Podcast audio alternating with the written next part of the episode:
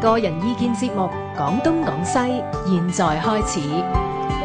擴闊知識領域，網絡文化通識，free as the wind。廣東廣西。好啦，咁啊，今晚咧，鄧達志咧呢、呢個題目都認真啊，即係考起我啊，點我啊點點可能考起得嚟係啊？啦似考起乎我呢個題目呢係個，一陣你百解科解全書解啊嚟嘅嗱喎，你係先咧，你介紹咗今晚嘉賓先，嗱，今晚嘉賓咧，除咗我哋嘅班底啦，黃若康醫生啦，當然有次官啦，我自己鄧達志啦，係咁仲有就係點解點樣講？以前啲人咧特登整個名嘅，唯美派導演雲翔，定係色情導演雲翔，定係程式情或色者導演程式好啲雲翔？係嗱啦即情係色好啲呢啲係以前過去個即係過去式嚟㗎啊吓。就睇我眼中咧，導演就係導演。係啊，即係佢嘅冇錯作品係咩作品係佢嘅選擇，係但係唔好即係將佢係定喺一個位係咯。啦，咁就係導演文場係，OK。咁啊，導演導演文場咧有新嘅電影將會上映啦，同埋咁誒要喺好多其他地方已經係上映緊㗎啦，已經同流合污。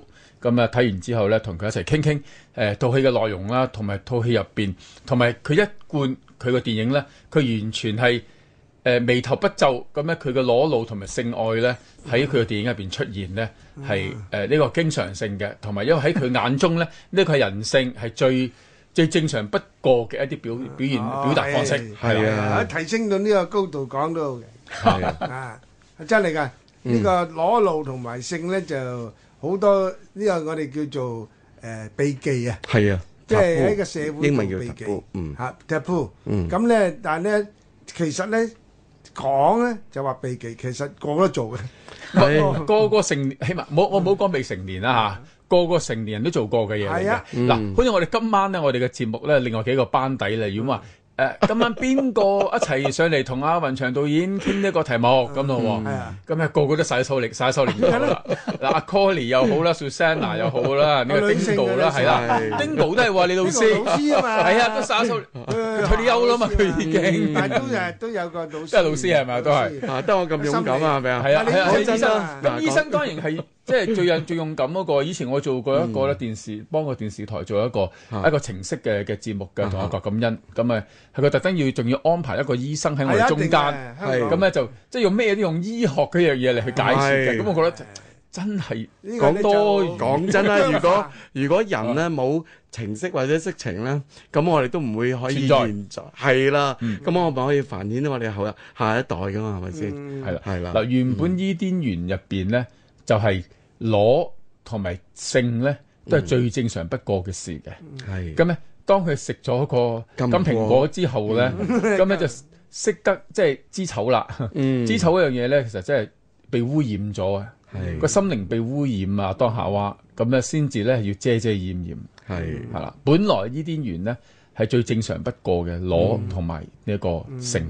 係喺聖經嗰度真係的而且確咁喎。我咧就自己都幾受呢個基督教薰陶。Ừ. 嗯咁、我記得嗰時咧，即係細個嗰時有一個嘅舊約嘅章章節咧，就叫做創世記。係咁嗰時咧第一講咧章嗯上帝係第一第一一個章 chapter，嘅嗯 chapter 嚟嘅。咁咧嗰時神咧做咗誒阿當同埋夏娃啦。嗯咁咧話哦，我俾所有天下間嘅嘢俾你管治，但係你唔可以做一樣嘢，就係咧嗯唔可以食個裡面嗰度嗰棵樹嗰啲果係啦。咁跟住咧就。即係事情發展落去就係呢個夏娃忍唔受唔住呢個引誘蛇嘅引誘嘅引誘啦，咁食完之後咧仲懟埋俾佢老公食啦，咁食完之後咧佢哋突然之間咧發現自己係冇着衫褲喎，咁當神再翻嚟探佢哋嘅時候咧，佢哋已經着晒啲唔知係咪樹葉樹葉啊嗰啲嘢啦啲樹葉，遮係啦，住真係咁講喎。無花果葉你嗰時有無花果啦啊已經。咁跟住咧，上帝就知道，咦？你點知道你自己赤裸啊？咁原來咧，佢哋就犯咗呢個罪啊，就係佢哋違禁，即係做咗一件違禁嘅事，就係食咗啲果啦。咁、所以其實咧，誒、即係有好多嘅，即係基督徒啊，或者一啲信仰嗰啲人士咧，佢哋咧都會覺得咧，誒、赤裸本身好似係一個好大嘅禁忌嚟嘅，係唔要得嘅，係甚至到咧就會覺得誒、呢樣嘢咧唔誒唔啊可以見得光嘅。咁喺誒喺誒喺各方面啦，即係誒、呃誒誒誒呢個宗教嚟講都顯得係比較即係保守含蓄啊咯。咁甚至到咧唔好講話即係赤裸啊！今日我哋個題目係講埋電影啊嘛。嗯咁我記得嗰時大概二三十年，我翻教會嗰時候咧，嗰時叫團契。嗯咁我哋曾經咧講過講過話基督徒可唔可以睇電影啊？咁嗰時講話哦睇電影啊就唔啱嘅，會上嗯睇癮啊電！影係咪嗰時啊咁講，梗係而家唔同咁講法啦。啊？咁所以我覺得有啲嘅時代係會變嘅。啊咁所以今日個題目都幾啱嘅，有啲人咧都可能會覺得曾幾何時咧，電影係一個 taboo 啊，或者赤裸啊裸露，亦都係 taboo。今日我哋可當能然更加係啦睇法唔同啊，可能好啦，次觀你點睇咧？啊！呢啲啊，誒、最早嘅時候咧，即係人類學咧就唔係講赤裸咧係罪行嘅，嗯係誒、一種失文化嘅一種慢慢誒個、人嘅社會進步咧，或者再誒、有好多問題嘅，譬如話性嘅問題咧，性嘅最早嘅禁忌咧就係、誒、亂倫。嗯因為咧亂咗一輪咧就誒、呃、會產生好多誒、呃意想不到效果，譬如啲細路仔生出嚟嗯係嗰個啦智力咧，或者個樣貌咧會改變，或者身體有畸形啊，身體有畸形。咁呢個咧就係最早咧呢、個亂倫嘅一個 t- 好大嘅 taboo。嗯咁啊，由呢度開始引致到性嘅一種咧誒、禁忌。好啦，咁你呢個性禁忌咧誒、又引致到係同裸露有關啊嘛。嗯哼最早咧人咧，譬如話誒喺石器時代啲人咧，全身咧可能熱帶地方都係冇衫嘅，咁冇所謂嘅。而家我哋去到旅遊都都照照冇衫噶啦，好少地方冇啦。係啊誒、我最後一次見到裸露嘅地方喺巴厘島，喺啊巴厘喺島二啦，十年前係。哇二，十年前喺山區上邊咧，誒、嗯如果你喺誒呢個 Kuta 即係城市邊緣嘅地方咧，你見啲老虎，老虎係會都誒都攞會空會嘅嗯攞上身即係田度工作，但係去到山上邊咧，啲年輕嘅女子都係裸露嘅。啊攞咁同埋佢哋喺河邊沖涼咧，誒、可能佢分開男女沖啦，但係全部都全裸啊，就喺河邊沖嘅。冇所咁呢謂個嘅。係，所以好多喺以前嚟講咧，好多畫家咧，佢哋去到呢、個誒、呃巴厘島咧，佢都覺得係人間天堂係嘅，冇錯啊因為係喺呢個地方誒裸露，將身體裸露係咁自然不過嘅係啊嗯事，所以覺得呢個就係天堂，天堂應該有嘅嘢。雲長係咪咁解咧？我覺得我哋嘅本相嚟噶嘛，即係衣物唔係我哋噶嘛。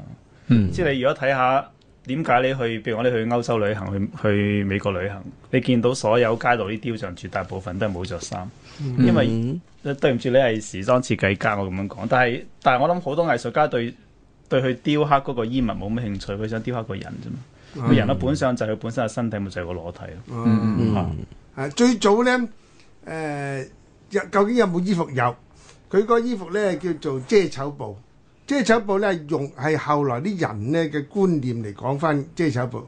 其實最早咧呢啲人唔係我係遮醜嘅，佢唔覺得醜，佢唔覺得羞恥保嘅。溫佢係唔係佢係防禦困到佢，因嗯為，嗰個地方咧佢知道我係生殖，咁 咧撞到啊佢佢可能佢啲樹枝啊草係喎，啊都幾痛喎，會歐共困到嘅。係係，啊咁咧通過其他身體其他地方係啊，好係重啊，㗎，都好重㗎敏感㗎好嗰啲敏地感。方，咁咧，於是乎咧，就有一有一塊布咧，就遮遮遮遮咧，就愛嚟咧隔一隔啲誒，可能有攻擊啦嚇。嗯嗯成書藝咧，最大嘅問題咧就係誒受到植物啊嗰啲嘢咧困得到唔任何嘢都會。嚇，困到唔開心、唔舒我服。都見到一啲土人用個竹筒咧笠住係笠啲住男性器官，可啊呢個能都係就保護嘅。呢個馬來誒印度尼西亞就最中意啦，誒喺誒巴西，巴西亦係。嗯巴西係啦，啲土人亞馬遜河嗰啲嗰啲森林入邊嚇咁啊，但係咧用用文明嘅人去睇咧，就用咗另外一個觀念啦。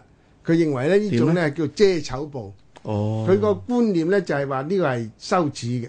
但係嗰啲土人嚟講咧，呢個唔係一個遮醜布，呢呢個個係需要嘅呢啫。個係一個誒直情係佢行為上需要，嗯即係話呢嗰度有一個避免啊，佢傷害到咁。嗯咁所以呢個羞恥嘅扯咧，呢裸露嘅恥咧，係後來文化上咧使然，就唔係原來嘅人咧就係、嗰嗰 個羞可以恥。講係啲人咧投射自己個想法入到去身上啊啊。咁啊，正話你講個創世記咧，嗯係猶太人，即係猶太希伯來人嘅係猶太人、希伯來人嘅神話故事係嚟嘅。係佢裏邊咧就有呢個故事，呢、呢個故事咧，未必一定係全世界喎。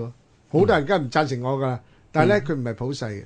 嗯譬譬如誒誒、呃呃中國咧，中國最早係嘅期，你而家睇翻誒啲人畫翻女媧，有人叫女媧啊，或者係山鬼，或者係山呢、個誒屈原嗯，嗰個灣山鬼，山鬼都係咧冇衫着嘅喎，都係咧可能係得個獸皮嘅喎。哼，系，完全冇所謂誒、呃羞恥唔羞恥。後來咧，因為人民嘅人民嘅誒、呃文化進步咗啦，於是乎咧就有衣服啦。衣服嘅生產咧就好多種原因嘅，保暖啊，仲咪仲有一樣嘢係階級。嗯，衣衣服係一個階級表達嚟嘅。咁所以咧，後來咧就將個將佢成為一種文化嘅呃用品。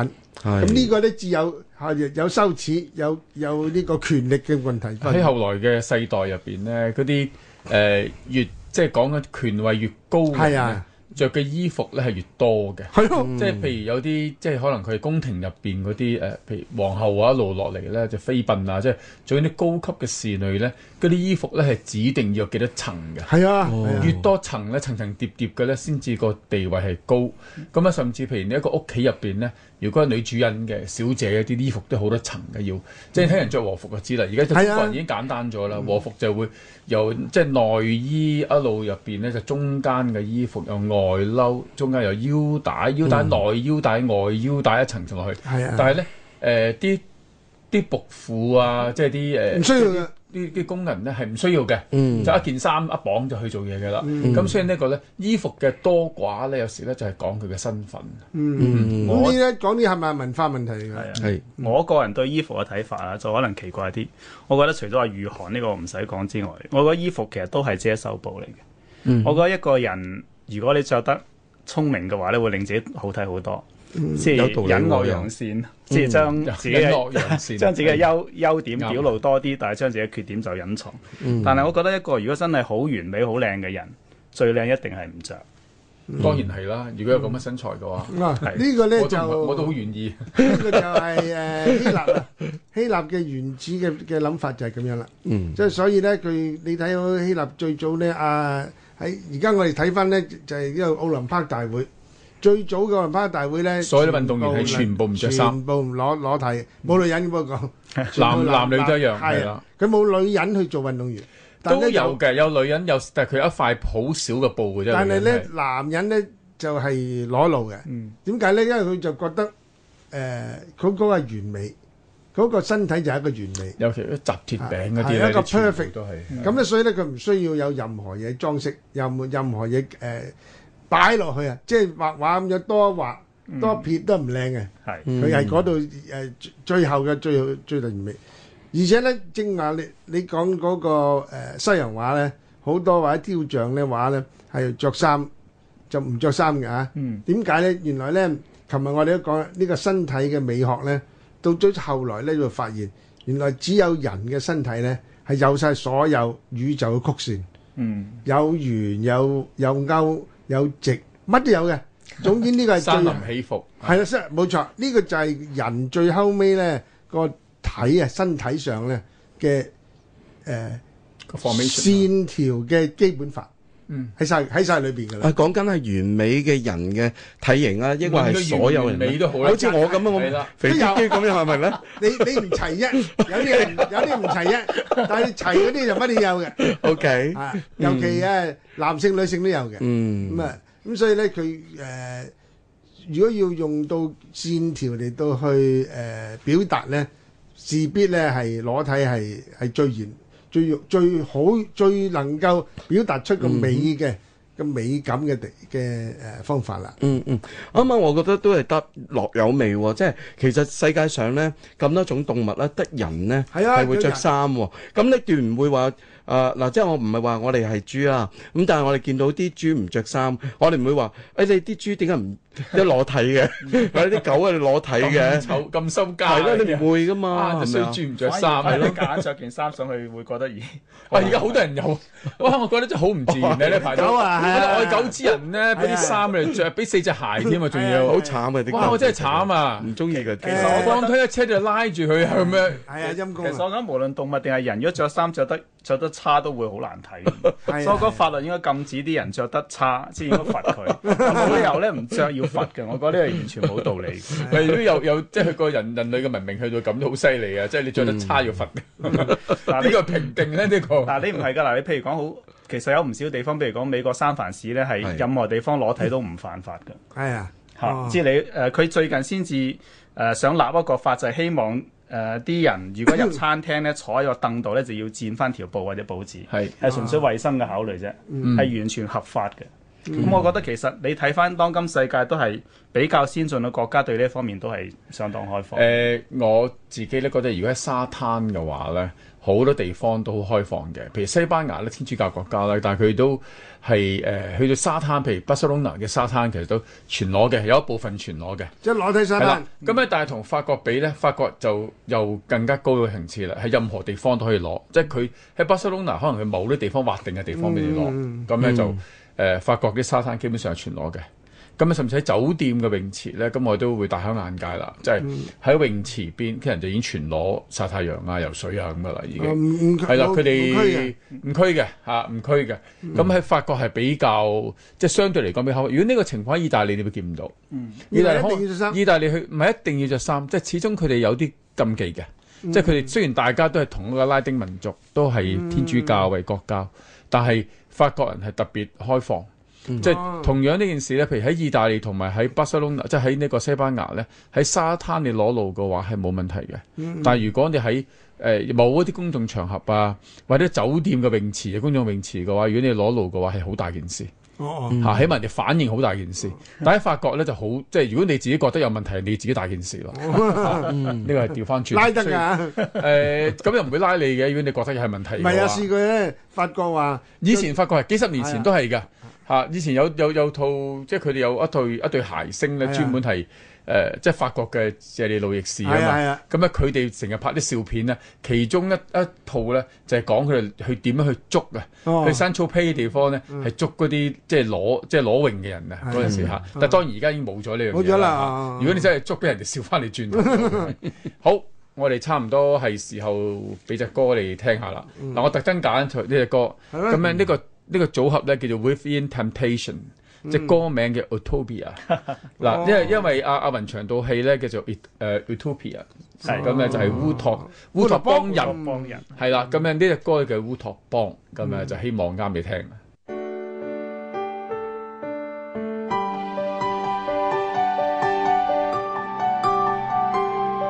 星期一至五晚上十一點至凌晨一點，香港電台第一台。知識領域，網絡文化通識，free as the wind。廣東廣西。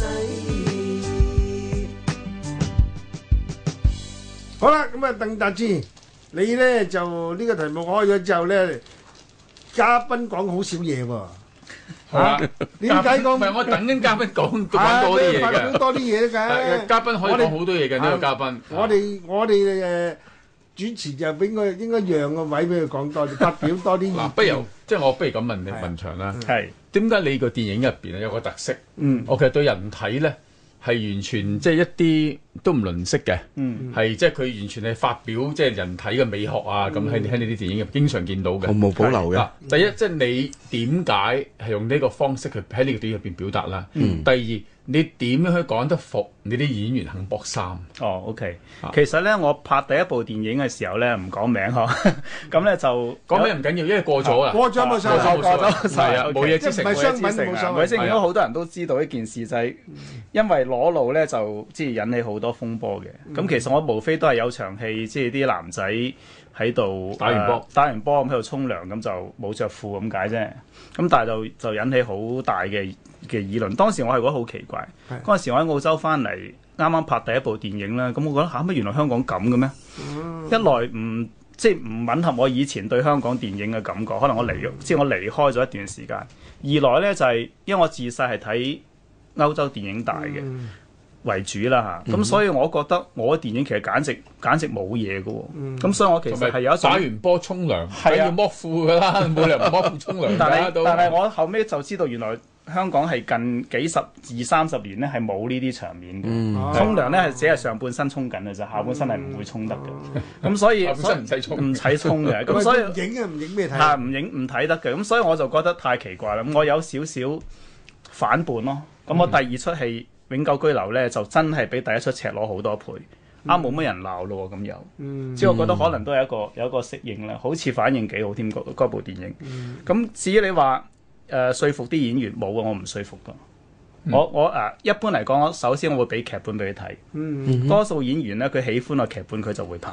佢就會即係其實啲人以為東方演員比較保守，西方演員一定冇問題啦，鬼佬鬼嗯係咯一定我都咁諗喎一定係唔會唔係會㗎呢？嗯你睇你你睇晒我咁多部電影，我應該拍咗超過一百個裸男裸女，係係完全冇問題嗯嘅嚇。即係其實唔係演員唔敢拍，係導演唔敢拍。嗯亦都可能係出於商業考慮，因為似乎誒唔着衫嘅電影咧，就可能俾人即係定位為色情電影，咁、就唔敢睇，咁所以就收入會唔好，咁、所以就不如唔好做。啊係我自己嘅理解可能係咁咯。咁、嗯其實同埋啲演員基本上嚟講咧，就算有啲譬如講主角，咁我一定要佢去到好盡下啦，當係。嗯咁點、樣點樣解釋俾佢聽有咁嘅需要咧？好簡單，我俾電影俾佢睇。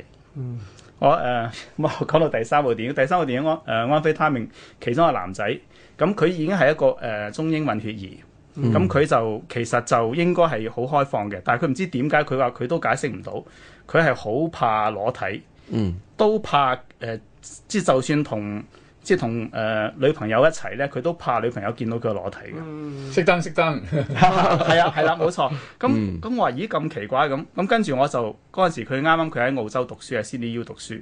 咁我同佢我就俾咗我就 email 二十出戲嘅名俾佢，我話你個 library 度有㗎啦，你要睇啦咁樣。當然全部都係啲 masterpiece 啦，但係當然我哋個選擇 選擇都係裡面多多少少都有啲誒裸露裸露啊、啊色 Corrida 啊、嗰啲啦色情啊，係啦。係係咁跟住佢睇完之後，佢就明白啦，嗯咁就冇問題。嗯咁你話如果發展到今日，我唔使咯，因為我已經拍到第六部電影。咁嚟得拍我嘅電影嗰啲都演員預咗呢心中有數。哇，啊心中有數。呢個導演係唔係？其實你唔係特登要裸露。有啲影評咧，平時好似好開放咁樣寫嘢啦，就寫李雲祥嘅電影嘅時候咧，佢哋都特登寫到咧係喺度暗示你特登要裸露嘅啲啲戲入邊。咁但係呢個變咗係你一個風格，你係將你覺得人體咧喺你眼中咧，其實最自然不過嘅事。所以喺你嘅作品入邊咧，就係、係會誒喺、適當嘅時刻就會出現裸露咯。哦，佢冇講錯，我係特登裸露嗯嘅。即係你要話， 你話係咪所有裸露都有需要？又唔見得係。嗯只不過我又覺得又冇需要着衫啫，嗰啲場面係嚇。即係啊我可以拍高啲，可以拍少啲嘅，呢個都係事實。但我覺得如果嗰即係嗰場戲赤裸嘅時候，嗰個張力更加大，咁我就會由得佢赤裸。嗯誒、我我上一部電影叫《遊》，咁我喺日本就有公映嘅。咁、有一次有一個誒、呃有一個日本佢係專欄作家，有一個幾出名嘅演員，佢走嚟訪問我，女仔嚟嘅。咁佢就好即係好好興奮咁同我講，因為因為《遊》裡面又係好多即係誒、呃赤裸嘅場面。佢就話佢睇到嗰場戲嘅時候，先誒有十二個男女老幼咁就一齊行入去個海嗰度。佢睇到一場戲嘅時候，佢首先咧第一個感覺佢係好，即係覺得好震動啦。第二跟住佢又覺得哦，原來咧佢哋着同唔着分別咁大，原來唔着個力量係大咁多嘅。佢同我講咗好耐，反而佢同我講呢件事情。哦，即係佢感受，嗯係點解佢覺得誒唔着嘅力量會咁大咧？個分別喺邊度咧？個分別我相信就係第一，而家多數電影啲人係着嘅，所以見到唔着你就會覺得一定係一個好特別嘅情況出現咗。第二咧就係、我我我自己咁認為係你話我點樣同演員講？我同演員講話，作為一個演員，你係要向觀眾裸露你嘅靈魂嘅。如果你連身體都裸露唔到，你點樣裸露你嘅靈魂呢？咁、所以當我哋睇到個全裸嘅人，起碼我哋首先就冇冇俾其其他方面嘅嘢去 detract 咗。嗯即係即係冇冇引開咗注意力。有人話咁樣反而引開咗注意力，咁呢個我諗個個人睇嗰個心情唔同。我哋睇到就完完全全就係佢，佢就係咁樣樣，佢就係咁樣喊，佢就係咁樣笑，佢成個人成個身體係俾我睇晒嘅。佢所有嘅肢體動作，所有嘅嘅反應，每一個毛孔嘅反應我都睇到，我就會覺得呢件事好真。所以我就會覺得比較，即係有個比較 direct 嘅 impact 喺我自己嗰度咯。嗯我自己睇電影都係咁，所以我覺得誒、呃、應該就係咁咯。係。啊，有冇試過咧？你曾經就好想話拍一套片，個角色係想某個演員去做，咁但係個演員咧可能就驚自己哦，會驚俾人定咗格，嗯自己係有裸露呢啲成分，就唔想拍又拒絕嗯你咁樣。誒、有，冇呢不啲過又情真況係唔多。我就誒、呃我成日都有一個遺憾，就係、有一個誒好、出名嘅模特兒，佢係巴西日本混血，嗯好靚好靚好靚，係我見過最靚嘅男仔。咁嗰陣時佢上過嚟我度 casting，咁佢佢可能因為覺得佢 casting 表現唔好，然之後咧跟住佢同我講，佢話我我我做咗個 evangelist，所以我而家就唔拍得呢啲戲。咁就推咗部戲，佢本來係想拍我嘅戲，但係後尾就俾咗個，我認為俾咗個藉口俾我。係。咁有啲可惜咯，有嘅，啊，但係唔係咁多。將來咧，你會唔會咧覺得自己呢方面咁出眾，咁就跟住咧，即係係唔係都會特別多呢啲誒裸露嗰啲鏡頭喺你嘅電影嗰度出現啊？即係以後嘅電影會唔會都、都會唔會都裸露啊？嗯又或者會唔會突然之間反璞歸真咧突？然間全部少好多 咁樣，即係你覺得誒係嗰個市場緊要啲啊，抑或係啲人接受程度多啲緊要啲啊，定係其他元咁素？我全我完全唔理市場，我理市理市場我就唔會好似今日即係咁即係咁嘅環境，即係基本上我嘅電影就喺喺海外算係 O K 啦，啊係喺喺台灣算係 O K 啦，喺香港真係唔係咁多人睇嘅啫。即係起碼我就攞唔到戲院熱賞啦，我最多一出戲《安非他命》喺柏林又即係又攞獎又成，都係。都係得七間戲院上啫，即係我冇可能做大規模嘅上映 嘅。一般嚟嗯講，可小眾嗯嘅能兩三間係啦，已經係俾人定咗係咁樣樣。好似《安非他命》咧，係某一年嘅香港電影節節嘅嘅，閉幕電影係係咯係咯係咯，嗯，所以都會出名呢嘅。個咧裸露同埋色情咧就係有分別嘅，有有 definition 嘅喎。佢話就咁裸露咧就唔係色情嚟嘅，未必係色情。嗯嗯，色情嘅意思咧，個 porno 嘅意思咧，而家好擴大到好大啦嚇。但係咧，以前狹窄啲嘅 porno 嘅意思咧，就係你必定會引起性衝動。係，誒、但 nude 咧裸露咧就未必喎。嗯我哋睇好多名畫咧，或者係雕塑咧，好多 nude 嘅喎，好多裸哦，裸體好喎。多嗯啊，嗰啲唔係你睇完之後咧，未必一定有嗯有性性衝嘅動衝動。嗯嗯，係咁呢個咧就係最最基本嘅畫嘅線。耶耶穌十字架都拎落差唔多都嗯嚟係聖母瑪利亞抱住佢，其實佢基本上全裸露都嘅，呢都啲都係係係啊，呢啲喺喺聖經入邊好多故事都裸露嘅情況咁啊經，常好多出現名家咧畫嗰個呃宗教畫咧，係佢專登要畫咧聖母哺乳，嗯因為咧呢個顯現到呢個母親同個仔之間咧嗯嗰種親子關係。係，咁啊呢啲咧，如果你話好似香港咁樣公開哺乳都係犯法嘅，唔中意嘅啲人，咁啊就好奇怪啊！真係好奇怪。我覺哋得我就我意大利我係公開打飛機都係唔犯法嘅。咁點解啊咧最近有個案例已經判咗出嚟。咁啊係哦，嗱誒，我我曾經誒做過一個誒誒機構，咁呢個機構咧就登咗一幅咧大衛像，呢個誒誒呢個大衛像好出名啦，喺呢個誒歐佛佛洲羅倫斯誒法蘭斯，咁咧佢就裸露咗個男性生殖器，咁但係咧即知呢個呢個俾人告啊，告淫褻喎。你你知呢件事啦嚇，告告淫褻，咁咧就誒、呃、報章報淫褻咧要可能罰款嘅喎，因為因為誒、呃媒介啊，但係但係大衛呢個係啊呢個呢個性器官太過 B B 仔啦，所以係啊其實都冇可能信任唔。係但係咯，最奇怪就係點解呢個誒、呃、審裁處會覺得呢件係成案咧？咁呢個係我令我令我最困惑噶嘛，嗯即係冇可能呢個係成為誒、呃成成為一個淫褻淫褻嘅誒控一個罪元噶素嘛。嚇，嚇啊控罪淨係嗯控嗯嗯咁先，咁要罰錢㗎，要要審㗎。係，咁但係呢件係唔成案㗎嘛，喺我嚟睇唔成案，因為呢個啲公認咗係藝術品嚟係㗎啦嘛。冇錯。係呢咯。嗯個除非你係文盲，你係唔識嘅啫嘛。咁原來真係好多文盲嘅，唔係唔係，真係原來係嗯好多呢啲文盲，佢都唔知道邊個邊啲嗯嗯叫做誒藝術，邊啲叫色情。佢冇呢個 definition，佢唔知道最世俗嘅 definition 係點樣？嗯，正話我講嗰個咧係好世俗嘅 definition，但係好可能好多你話意大利咁樣，可能有啲地方已經誒超越咗呢個嗯 definition，唔係咁樣解㗎啦。嗯，嗯，更加鬆、更加寬鬆㗎啦。咁我唔知啊，嗯係但係最緊嘅、最狹窄、最嚴謹嘅嘅誒界定咧，嗯，都係你有冇引起人性哋性衝突？係衝動係我諗咧，阿次官咧回應咗好多我哋今日咧廣東廣西喺呢個面書誒、呃留言咗嘅朋友啊。咁因為咧，我都誒、呃每一次上嚟呢度之前咧，大概九點零鐘咧會睇一睇有幾多人留言。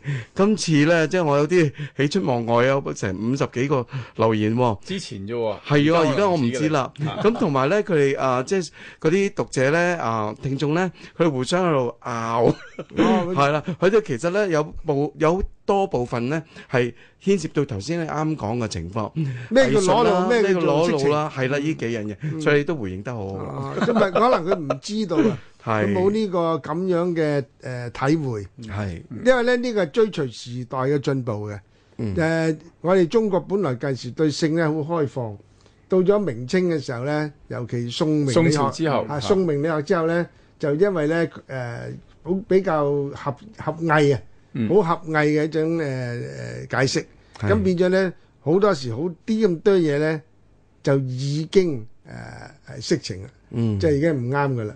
但係咧倒轉喎，喺皇室咧喺 有錢佬屋企咧係最核突嘅嘢咧發生嘅喎。嗯譬如舉個例，明末咧嘅中國色情小說咧就叫《金瓶梅》，嗯就係嗰陣時嘅喎。即係明末啦。啊，明末但係明明朝係好係啊，係好好假道學㗎嘛，係好係假道學嘅喎，係係咪？你咁《紅樓夢》一樣有有嗰哦啲好多《紅章樓夢》。章節啊， 《紅樓夢》好多同啊情同埋同情色有有關係嘅章節啊，同係啊，好多章節，但係有啲係刪情咗，色，有啲刪咗嘅。啊！但係保留喺度都唔少喎，嗯，都係即係幾出位，而家話幾出位嘅。嗯咁但係咧，呢、個我哋成日講話呢種世情書嚟咁啊，描寫嘅真真實社會嘅嘅社會，佢、中間咧體會咗一啲道理喺度嘅，你唔能夠用色情眼光去睇佢，咁你就小人之之心咧去度君子之腹啦。咁啊咁咧就。即係只我只能夠話你唔識嘢啫，我唔能夠唔知用咩説話 講，你描寫啦文化味道啊，嚇，文化 味道係文文化水平未到，係啦，係我有嘛啊個現象，我又覺得咧，其實香港嗰啲人咧，雖然係香港係一個大都會 啦，但係比起台灣啦或者其他誒、呃、東南亞嘅國家咧，我覺得性嗰方面咧個睇法咧個開放程度更加低嘅喎。其實我睇啲媒體咪知咯，嗯將好少嘅化到好大咯，嗯叮噹咁多事就已經講到，即係成個成整個社會嗰個文化水平係降低嗯嘅，個文明程度係而尤其即而家係退後啊，啊推後完全係退後嘅。點解咁咧？嗯，有冇諗過咧？嗯冇啊！我諗完全係一種偷窺，用一個一個偷窺嘅嘅誒嘅一種一種文化角度去睇佢咯。嗯咩、都當係偷窺，咩、都淫褻，好少少都淫褻。咁所以變咗即係以前我哋嗱講心句，我哋喺八十年代做 fashion show，九十年代初期嘅 fashion show，香港啲本土 model